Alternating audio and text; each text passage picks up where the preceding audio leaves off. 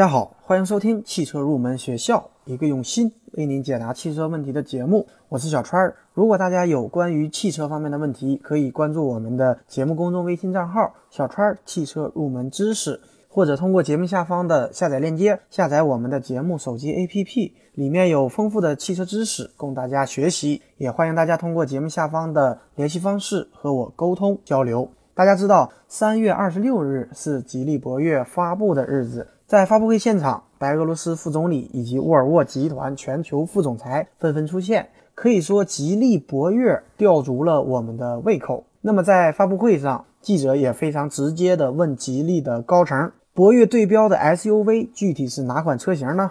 而高层的回答也让人出乎意料，他们指出博越对标的车型是途观。并且表示，在合资品牌里面，途观的销量是比较优秀的，而且他们的博越在同等条件下的百公里自动、百公里加速、NVS 测试等等，有一些要比途观好，而有一些比途观略差，但是综合的产品特性与途观基本相当。因此呢，吉利的高层把途观作为他们品质的对标。那么，虽然吉利的高层说途观是他们的对手，但实际上从口碑、品牌级别等因素综合来看，博越的直接竞争对手应该是哈弗 H 六和长安 CS 七五。那么，今天这期节目，我们就来聊一聊这三款国产的 SUV。首先从价格上来讲，在博越发布当天，当屏幕出现九点八八万价格的时候，现场掌声雷动，甚至在经销商坐席传出了一些口哨声，而且还宣布厂家提供购置税补贴四千到六千元，也就相当于最终售价是在九点四八万到十五点一八万元之间。那么就在三月十六日，二零一六款哈弗 H 六升级版也正式上市。相比老款车型，新款 H 六最大的变化就在于它推出了低配的车型，而且把价格的门槛从九点九八万降到了八点八八万。同样的，属于十万元左右 SUV 市场主力车型的长安 CS 七五，在三月二十二日也推出了二零一六款的车型，价格同样。有所下调，将最低价格降到了九点二八万，可以见得汽车市场的竞争是越来越激烈。那么，我个人的观点认为，吉利博越为车主提供四千到六千元的购置税补贴，实际上也是一种变相的降价。更重要的是给自己留一条后路。如果上市之后销售形势一片大好，出现了断货加价的情况，那么厂家可以顺势取消补贴。那么，如果上市以后我们消费者不买账，甚至举步维艰的话，那么他就可以就着这个补贴再继续做文章。那么说完了价格，我们再来看一看三款车的核心动力系统。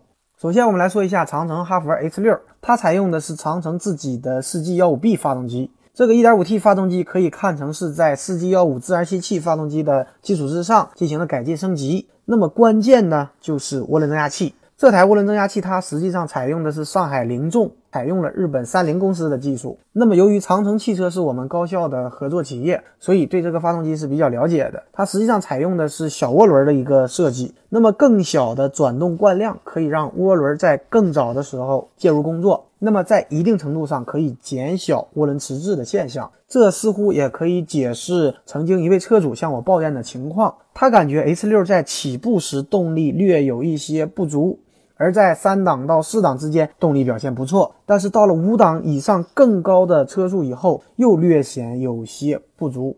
那么起步的动力不足呢，是因为自身的一点五排量和涡轮迟滞现象导致的。而在涡轮介入工作以后，三档到四档之间动力表现不错，而更高动力它又受到了自身小涡轮的一个限制。但是总结来讲，这款发动机可以说非常实在。之所以说它实在，是因为发动机上的一些核心零部件，比方说涡轮、喷油器、点火线圈和各种传感器等等，它都是由知名的厂商提供的。比方说用的是博世的传感器，这在一定程度上可以确保产品的质量。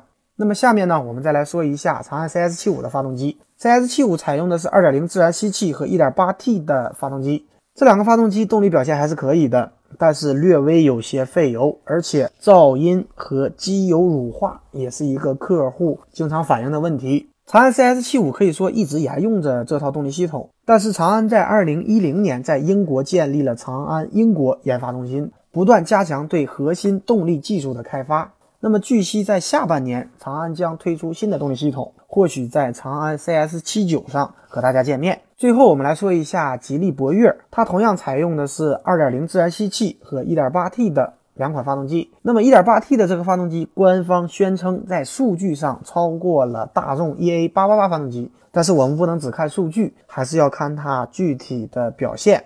博越我们没有试驾过，但是我们试过博瑞的 1.8T，它的动力表现还是不错的，但是油耗同样不低。而这个发动机的常见毛病呢，还要等它接受下一步的现实的考验。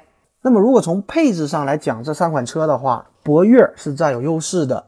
全系配备了无钥匙启动系统、牵引力控制系统、车身稳定控制系统、自动驻车等等。也就是说，吉利博越的九点八八万入门版并不是乞丐版，它的配置一样很丰富。这三款车配置的差别，大家可以自己比较一下。我在这里呢就不多介绍。那么，虽然博越它是带着诚意而来的，但是还是要接受市场和我们消费者的考验。毕竟，从二零一五年十二月的销售数据上来看，哈弗 H 六单月销量在四万辆左右，而长安 CS 七五的数量也在两万辆左右，可以说是绝对的畅销车型。那么，吉利博越能否完成自己初期制定的月销量一万台的目标呢？让我们拭目以待。好的。今天这期节目呢，就接近于尾声了。节目最后，欢迎大家加入我们汽车研究生团队的会员。成为会员以后，我们会为您分配一位研究生咨询助理，为您解决所有的汽车问题。最后一首好听的歌曲，送给所有热爱汽车的朋友。再见我的爱，I wanna say goodbye。再见我的过去，I want a new life。再见我的眼泪，得到和失败。再见那个年少轻狂的时代。再见我的烦恼，不再孤单。再见我的懦弱，不再哭喊。All I wanna say hello hello，我的未来。hello hello，在无尽的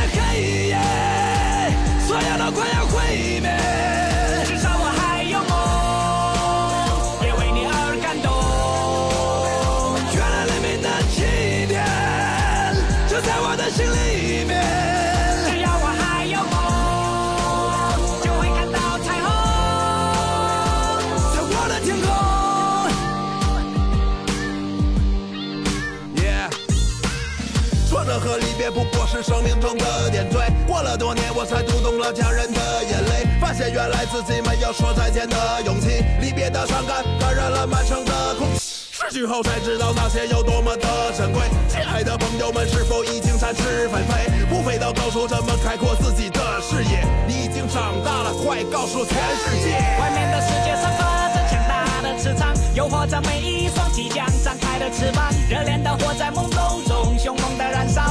火花在恋人的周围环绕。这过程很美，尽管有无奈和失落，刻骨铭心的爱过，尽管来的并不是我。如果没有离别，如何学会承受打击？如果没有跌倒，如何能够学会爬起？所有都快要毁灭。